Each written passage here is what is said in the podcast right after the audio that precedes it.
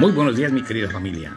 Hoy es martes 23 de marzo del 2021 y es el octogésimo segundo día del año. Nos quedan 283 días para que termine.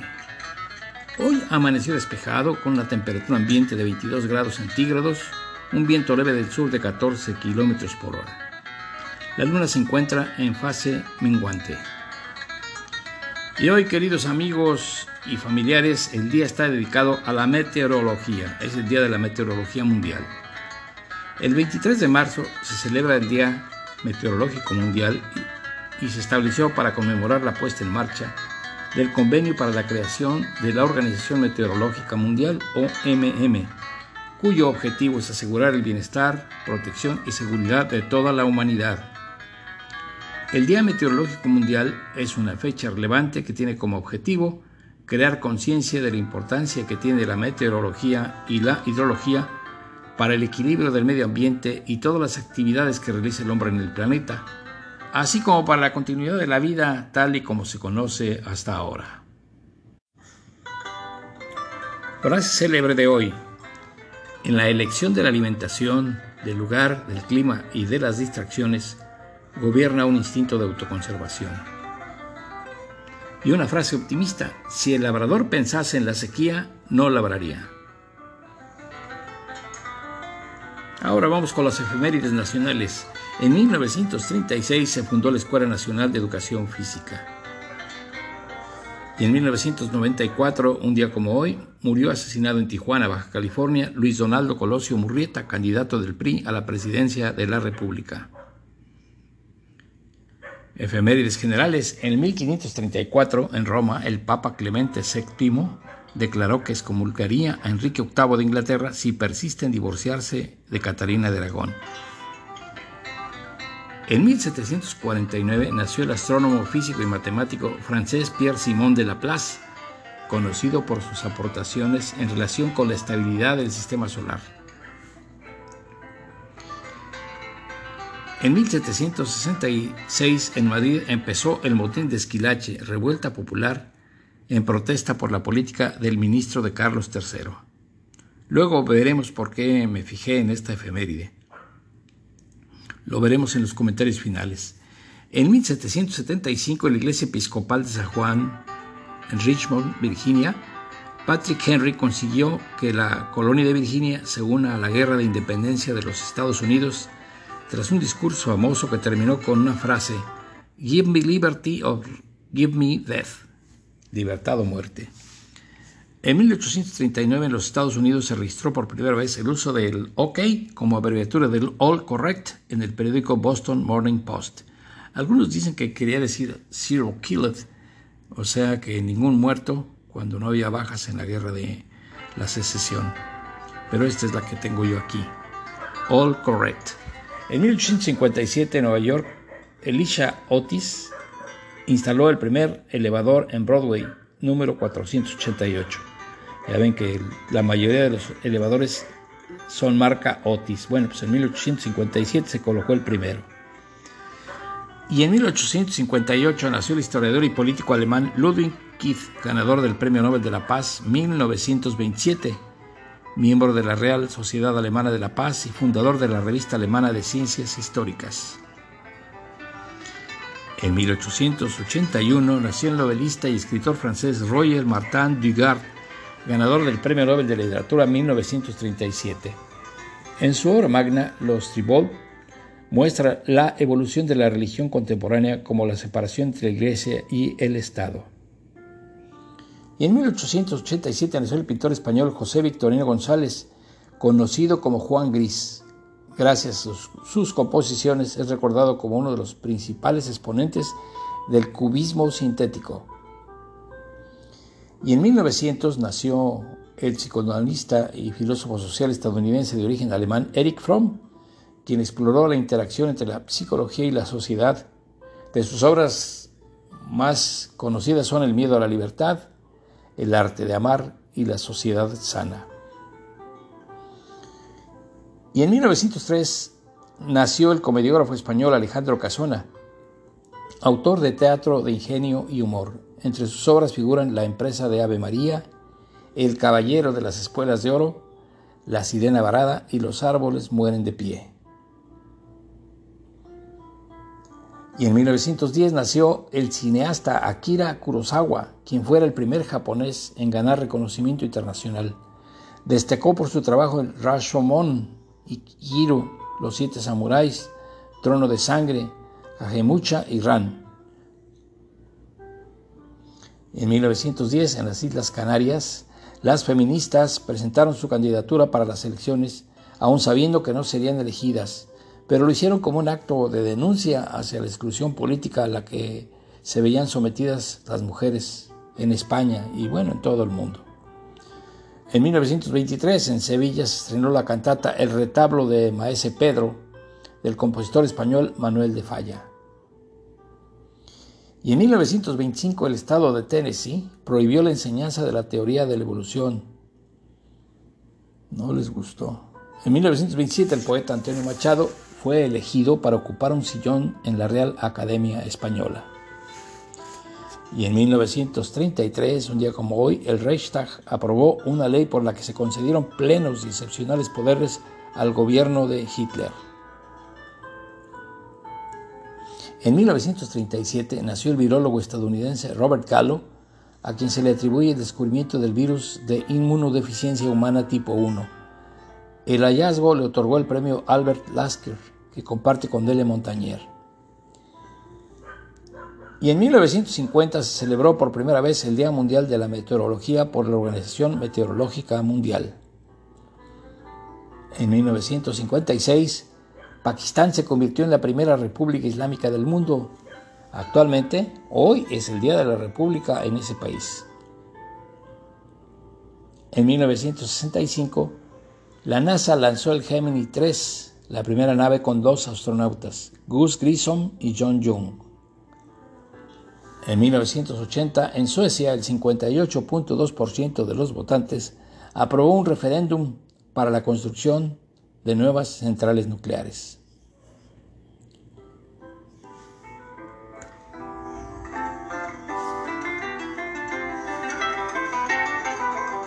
Y el santoral de hoy, amigos, San José Oriol, Santo Toribio Mongrovejo, Santa Rebeca de Himalaya, San Victoriano Frumencio y San Metodio Domingo y por último San Gualterio de Pontois.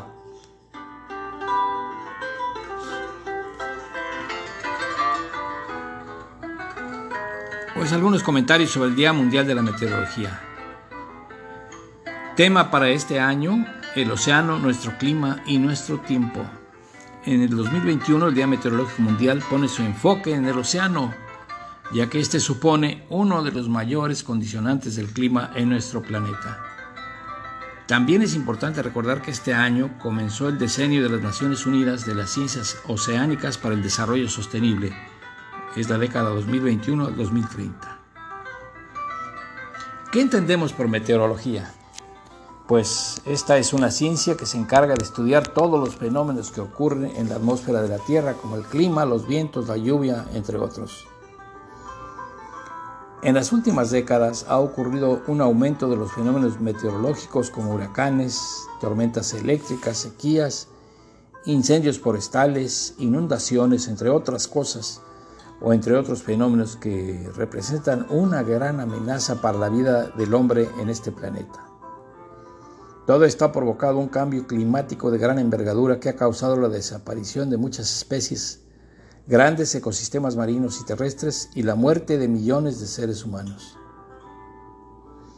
En diciembre del año 2019 se produjo la cumbre para debatir sobre el estado del clima mundial celebrada por las Naciones Unidas.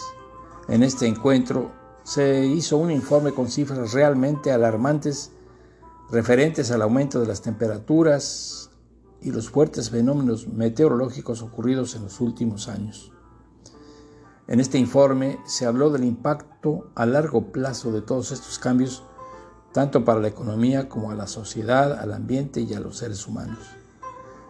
El objetivo fue buscar soluciones al problema con la ayuda y participación de todos los países, y con esto se logra el desarrollo sostenible que tanto se desea para el bien de toda la humanidad. Es así que el motivo principal para celebrar el Día Meteorológico Mundial es crear conciencia entre los hombres y los distintos gobiernos del mundo del papel que tiene el cuidado y preservación del clima y del medio ambiente para la preservación de la vida en la Tierra. Por otro lado, se busca encontrar una salida al cambio climático ocurrido en los últimos años para de esta forma reducir los riesgos de un desastre a nivel global que podría poner en peligro a la especie humana. Sin embargo, hay muchos países que ante esta crisis no han mostrado mayor preocupación, pero no hay que perder la esperanza de que trabajando mancomunadamente estemos a tiempo de evitar un colapso global. ¿Cómo celebrar el Día del Meteorólogo? o más bien el Día, del Día Meteorológico Mundial, pues todos, aquí es la participación de todos, ya sea de manera individual o colectiva, todos podemos aportar nuestro granito de arena para cuidar y preservar el ambiente y así evitar mayores daños al planeta. Así que comencemos hoy mismo a cuidar los recursos naturales, bajando el consumo de energía, cuidar las especies y tener una mentalidad más ecológica Además, te invito a que compartas tu opinión sobre este interesante tema en las redes sociales con el hashtag hashtag Día Meteorológico Mundial, todo junto.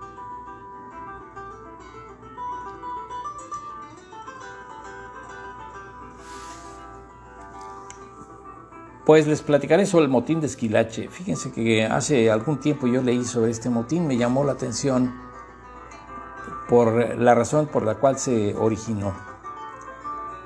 Este motín fue una revuelta popular que tuvo lugar en Madrid durante el mes de marzo de 1766. Leopoldo de Gregorio, un italiano, era marqués de Esquilache, que se ha de decir Esquilaque, porque está en, italiano, pero está escrito como Esquilache.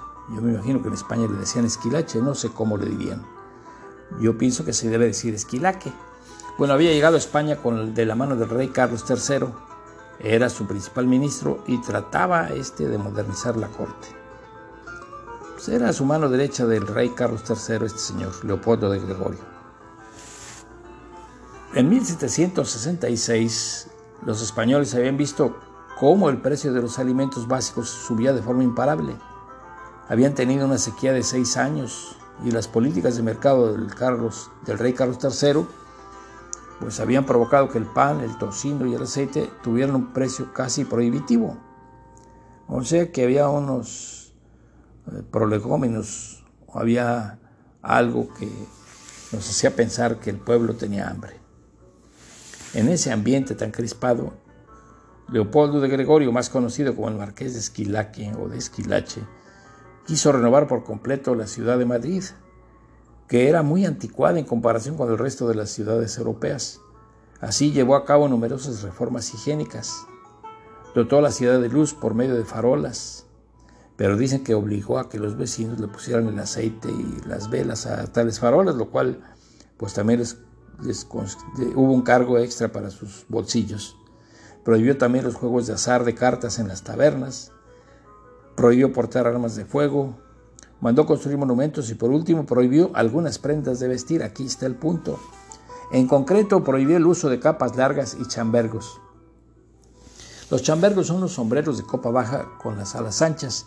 También se les conoce chambergos a unos abrigos que llegan a media pierna.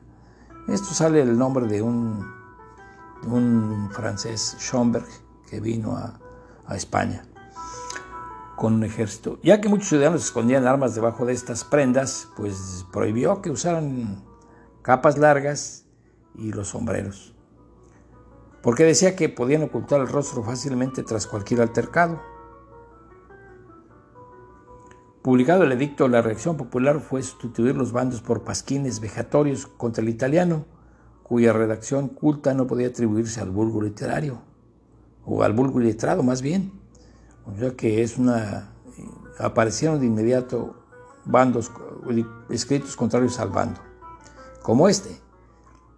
Yo, el gran Leopoldo I, marqués de Esquilache, Augusto, rijo la España a mi gusto y mando en Carlos III.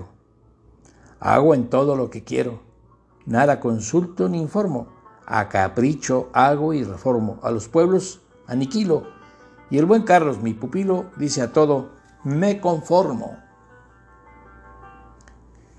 Pues Esquilache, lejos de amedrentarse, ordenó a los soldados que ayudaran a las autoridades municipales en el cumplimiento de la orden y las multas comenzaron a producirse con las que el descontento crece, sucediéndose pequeños conatos violentos. Los alguaciles cortaban en plena calle las capas de los díscolos, imagínense cómo se ponían, y a veces trataban de cobrar las multas en su propio beneficio. Había unas multas de 12 reales. Por primera vez, si eran subsecuentes, ya eran de 24. Y además incluía cárcel, 12 días también. Algunos enigmáticos personajes estimulaban el descontento en ambientes marginales. Uno de ellos fue conocido con el nombre del tío Paco, que era del barrio de Lavapiés, de donde salió esa figura del Manolo. Bueno, cuando llegó el domingo de Ramos de ese año 1766, en torno a las 4 de la tarde, el domingo de Ramos fue un día como hoy. Algunos hombres pasean ataviados con sus tradicionales capas largas y sombreros por la plaza de Antón Martín de Madrid. En esa plaza había un cuartelillo y el objetivo de los civiles fue provocar una reacción en los soldados. Finalmente los militares les dan el alto ante la orden de despojarse de tales prendas, o sea, de las capas largas y de los chambergos. Pero uno de los ciudadanos sacó la espada, silbó y tras su señal cientos de ciudadanos aparecieron en la plaza. Los soldados se vieron obligados a huir ante el gran número de contrincantes. Capa, chambergo y espada en mano que empezaban el conocido motín de Esquilaque. Ya se imaginarán, todos embosados. El pequeño grupo de hombres que comenzó este motín pronto aumentó en número, llegando a contarse miles de cabezas portadoras de sombreros prohibidos, gritando muerte a Esquilaque, a Esquilache.